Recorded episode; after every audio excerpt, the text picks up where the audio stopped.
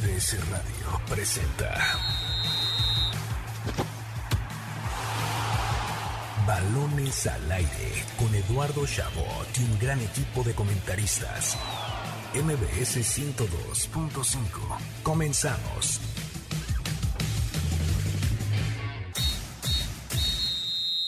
¿Sabías que?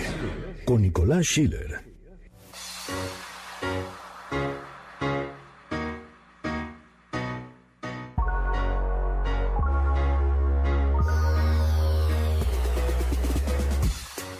Desde la primera edición de la Copa del Mundo disputada en Uruguay en 1930 hasta el año que viene en Qatar, se habrán disputado 22 mundiales de fútbol a lo largo de la historia.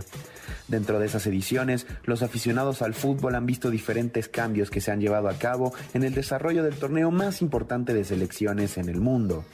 Entre los ejemplos, podemos encontrar que la primera copa se definió a través de una final entre Argentina y Uruguay, y que otras como el Maracanazo se definieron por una fase de grupos final. En 1986 se incluyó al mejor tercero de cada grupo, decisión que duró hasta Francia 1998. Recientemente, la FIFA tomó la polémica decisión de aprobar que a partir del 2026 el Mundial lo disputen 48 países distribuidos en 16 grupos de tres naciones cada uno, y buscan que el torneo se juegue cada dos años, aunque ya recibieron la postura negativa de una de sus confederaciones, como lo es Conmebol. Para balones al aire, Nicolás Schiller. Polémica de balones. La noche del viernes México cayó sorpresivamente ante Estados Unidos y colocó a la selección mexicana en el segundo lugar de las eliminatorias rumbo a Qatar 2022, las últimas que tendrá el Tri en un largo tiempo, ya que la siguiente Copa del Mundo se realizará en tierras nacionales junto a Estados Unidos y Canadá. Pero lo que aún se desconoce es si después de esa Copa del Mundo la historia de los mundiales cambiará para siempre, pues Gianni Infantino, presidente de la FIFA, ha mostrado su deseo de que a partir de la siguiente Copa del Mundo esta se cada dos años, generando más rechazo que aceptación entre las confederaciones. ¿Beneficiaría esta idea al fútbol global o únicamente aumentaría el desgaste físico de los futbolistas y selecciones? En balones al aire, lo analizamos. Estamos de vuelta en Balones al Aire por MBC 102.5 de FM. Yo soy Eduardo Saud, me acompaña Nicolás Schiller para debatir sobre esto. Antes les recordamos que estamos desde, desde, MBS Music Center en Santa Fe para que pasen a conocer la tienda, las guitarras, las clases, las promociones que tenemos y por supuesto los premios que tenemos. Les recordamos que tenemos boletos para Frida Inmersiva, para Cinépolis, para Mago de Oz, la banda, no en la obra. Eh, por si quieren eh, pasar y llevarse alguno de los pases dobles y visitar la hermosa tienda que tenemos aquí en Santa Fe. Nico, bien decías en el Sabías que de cómo se han movido los mundiales, ¿no? Cómo fue cambiando de fase de grupos a eliminatoria, cómo fue añadiéndose equipos y demás, hasta pues la llegada de los 48 equipos que jugarían el mundial de, del 2026, ¿no?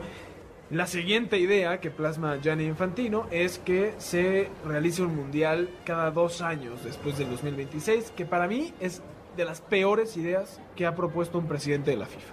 Es ridículo, Eduardo. Dilo como es, es ridículo. O sea, Gianni, si me estás escuchando, déjate de estas tonterías. Siempre, todos sabemos. Eh, porque de verdad. Porque aparte, ¿sabes qué? De por sí la de los 48 equipos fue muy polémica. Fue Claro. bajo el pretexto de, bueno, que, que el fútbol sea para todos y sea global. El fútbol ya es para todos. Nada más que obviamente clasifica.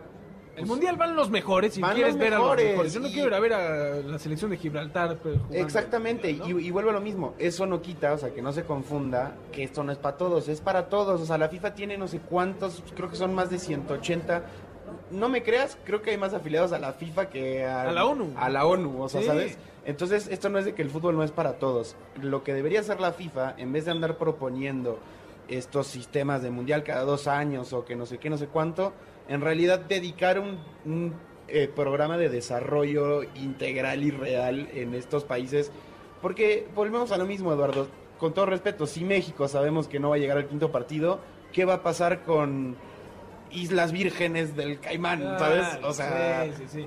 No, con otras elecciones. Finalmente tienes que son ocho equipos que han ganado una, una copa. sí, ocho equipos. del En- mundo, y estamos ¿no? hablando desde 1930. Claro, estamos hablando casi 100 años que vamos, que vamos a, a llegar, ¿no? Eh, y, y estoy totalmente de acuerdo. Esto no se trata de mete más equipos al mundial y a ver si alguno gana, porque no va a suceder. Van a salir todos en primera ronda y regresamos a lo mismo.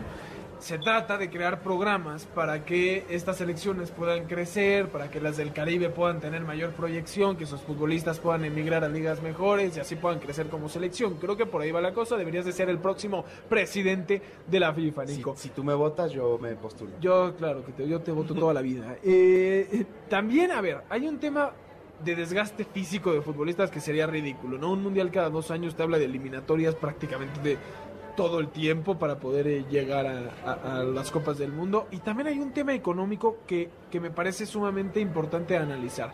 Hoy en día, si no eres un país primermundista, realizar una Copa del Mundo no te beneficia en nada. Esto es parte de lo, no, no es que yo sea un genio. Hay un libro que le recomiendo a nuestra audiencia, Soccernomics de Simon Cooper, que habla sobre lo mal que le fue a Sudáfrica y a Brasil con la realización de las Copas del Mundo. ¿Por qué? Porque hacen estadios que después del Mundial ya no vuelven a tocar y que le salieron millones. Eh, luego está este tema de que quién lo paga.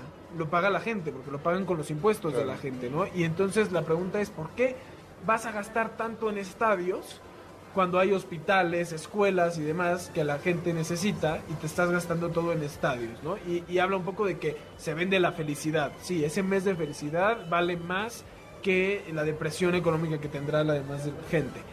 Pero realmente sí es algo que afecta a, la- a las sociedades, especialmente en países donde hay mucha pobreza, porque te divide. Al rico no le va a hacer más, va a ir a los estadios, va a disfrutar, pero el pobre es el que dicen luego tienes más oportunidad de trabajo. Pero los estudios han demostrado que no es cierto, que finalmente hay mucha gente que no va a dejar su trabajo por los empleos que te puede generar un mundial.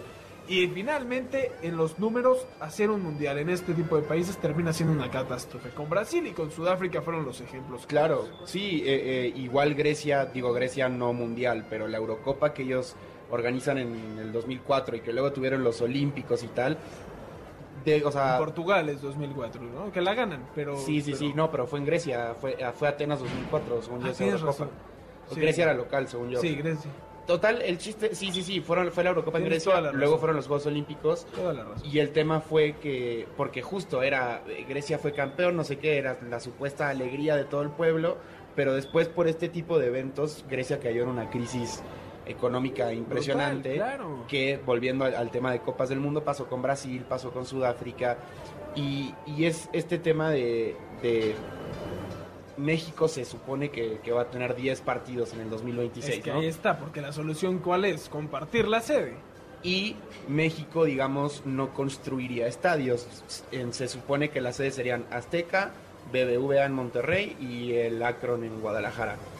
Pero esto, o sea, generalmente el organizar un mundial conlleva también, no solo en el caso de que construyes un estadio, construir estadios, sino eh, la infraestructura, ¿no? Es decir, eh, generalmente se hacen líneas de metro. Claro, México tendrá que cambiar. Primero reno- renuevas el Azteca, que está cayéndose a pedazos, pero tienes que hacerlo del metro, vialidades. Exacto. Co- cosa que. al y, y, por ejemplo, eh, tú mencionabas el tema de, bueno, mucha gente dice, no, bueno, pero los empleos, no sé qué. Jugadores como Tony Cross, creo que era Mesut Özil y no me acuerdo que otros grandes figuras se han quejado de, por ejemplo, la realización que se está llevando para Qatar, de la sobreexplotación que están llevando los trabajadores eh, para hacer una Copa del Mundo. Y esa que es cada cuatro. Y ¿no? eso que es cada cuatro, imagínate que sea cada dos. Y que aparte, eh, Arsène Wenger, el ex entrenador del Arsenal. del Arsenal, que ahora tiene uno de estos puestos como de embajador de la FIFA, él salió a decir que esto, eh, que supuestamente en la FIFA tienen estudios donde a los jóvenes les interesaría más tener un mundial cada dos años porque si no como que pierden el interés.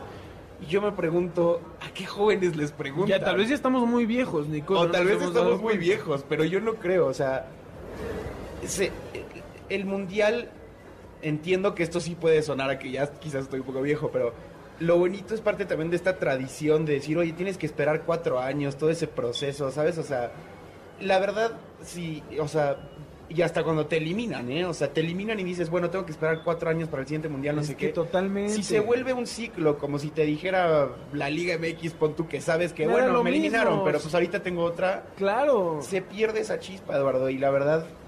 Y, y, y aparte, ¿sabes qué? Muy ni, o sea, Infantino ni siquiera se esperó de tomar decisiones eh, polémicas. O sea, tomó la de los 48 países y luego luego quiere enchufarla de mundial cada dos años y es como espérate, o sea... O sea, yo creía que Blatter cuando se fue dije, bueno, se acabó la, corrupción, pero regrésenme la corrupción, me, me, iba mejor cuando estaba Blatter eh, que no se metía tanto en este tipo de decisiones que afectaban directamente al fútbol.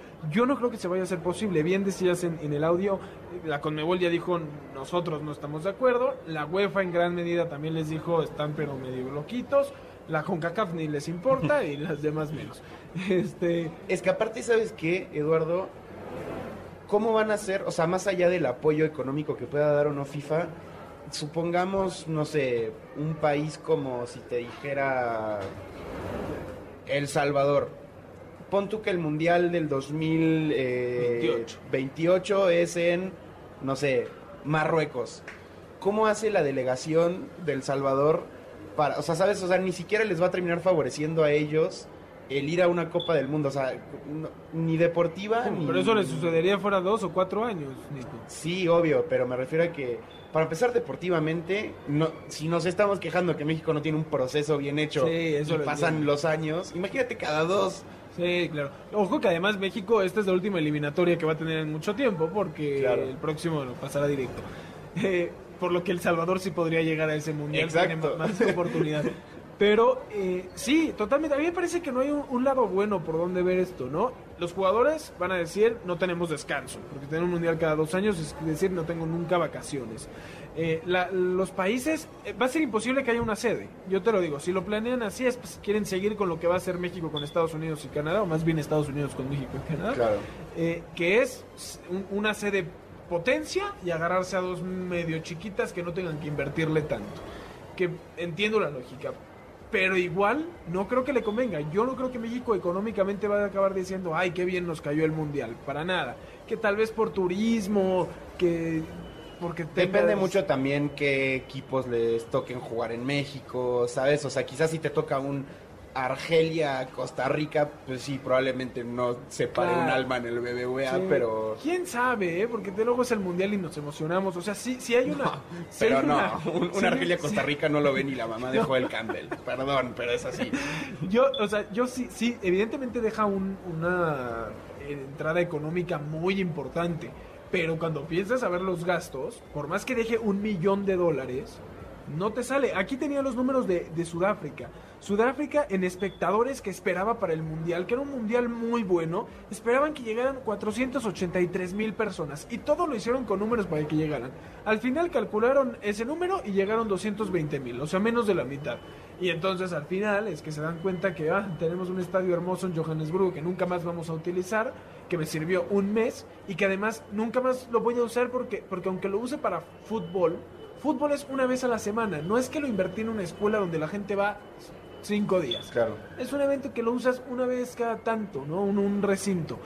Entonces, ahí es donde digo, sí, hacerlo cada dos años, o sea, poner a países a mejorar sus estadios, a gastar en esto cada dos años, además de que la gente se va a desgastar de decir a otro mundial, ya no tengo tantas ganas de ir, porque no es lo mismo ahórrate cada cuatro años que ahórrate claro. cada, dos. Totalmente de acuerdo. Entonces, eh, creo que los futbolistas no quieren, las confederaciones no quieren, la afición no lo quiere, me parece una terquedad, no sé si lo está haciendo para que la gente ya no diga nada de los 48 equipos, pero me parece que le veas donde le veas, la decisión no es buena por parte de Infantil. No, es que aparte si fuera, a ver, repasemos, jugadores y su salud, imposible, porque en el medio, Champions, Libertadores, Copa Africana de lo que tú quieras, Leagues Cup Eurocopa, Copa América, ¿sabes? ¿Dónde vas a meter todos estos? Recordemos que lamentablemente en la Eurocopa el jugador de Dinamarca Christensen casi muere eh, por un problema en el corazón que todos atribuimos a la sobrecarga de, partidos. Y, sabes, o sea, te estás arriesgando a, a, que esto vuelva a suceder. Recordemos el siguiente mundial, por ejemplo, es en Qatar, donde, bueno, se sabe que hay muchísimo calor, lo que tú quieras, o sea, ¿sabes? Son situaciones que pueden eh, llevar a eso. Entonces, salud de los jugadores, no, no conviene. Económicamente, a unos pocos. Y eso, pues, será de cada quien, pero yo no comparto. Claro. Eh, deportivamente, para mí va se va a acentuar todavía más. Es prostituir el mundial. claro, es que es eso. O sea, o sea, es eso. Eh, si es cada dos años, para mí se va a acentuar todavía más los que las potencias de los que no claro además a ver estábamos hablando sobre que a quién le conviene hacer un mundial a los equipos ricos no si tú vas a planear algo así ya no vas a tener mucho o sea los equipos perdón los países pobres no te van a, dar eh, el, el, visto bueno de yo hago un mundial porque van a saber que no van a poder y entonces el fútbol que es del pueblo se va a volver únicamente sede de los países eh, más populares. Invitamos a toda la gente a que pase aquí a MBS Music Center de Santa Fe. Tenemos descuentos muy importantes, además de pases dobles para Frida Inmersiva, por supuesto también para Cinépolis, para la banda Mago de Oz, muchas cosas que darles. También tenemos pase doble para el Corona Capital. Así que pasen, vean todo lo que tenemos en esta hermosa tienda y si quieren alguno de estos boletos, no duden en contactarnos. Vámonos rápidamente a un último corte y regresamos con lo mejor de la NBA y la NFL.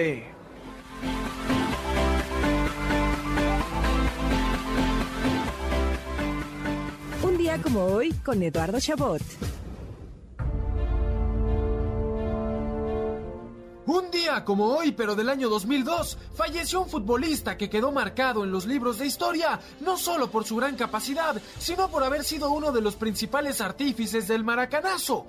El 13 de noviembre del 2002 murió Juan Alberto Schiaffino. Considerado como el mejor futbolista uruguayo de la historia y uno de los mejores del siglo XX, Schiaffino es reconocido por ser el autor del primer gol de Uruguay ante Brasil en la final de la Copa del Mundo de 1950, donde ante todo pronóstico, los charrúas vencieron a la todopoderosa selección brasileña en su casa, consagrando así el conocido maracanazo. Schiaffino no solo es digno de haber representado de gran manera a la selección uruguaya, sino que también lo hizo con Italia. Por si fuera poco, se consagró como un ídolo de Peñarol y consiguió tres títulos de Italia con el Milan, estableciéndose como un ídolo entre multitudes. Hoy, a 19 años del fallecimiento del mago Schiaffino, recordamos la carrera de uno de los mejores futbolistas de la historia, uno que será recordado por una de las más grandes hazañas en el mundo del fútbol global. Estás escuchando Balones al aire. En un momento regresamos, MBS 102.5. MBS Radio presentó Balones al Aire. Con Eduardo Chabot y su equipo de comentaristas. Nos escuchamos el próximo sábado a la misma hora. MBS 102.5.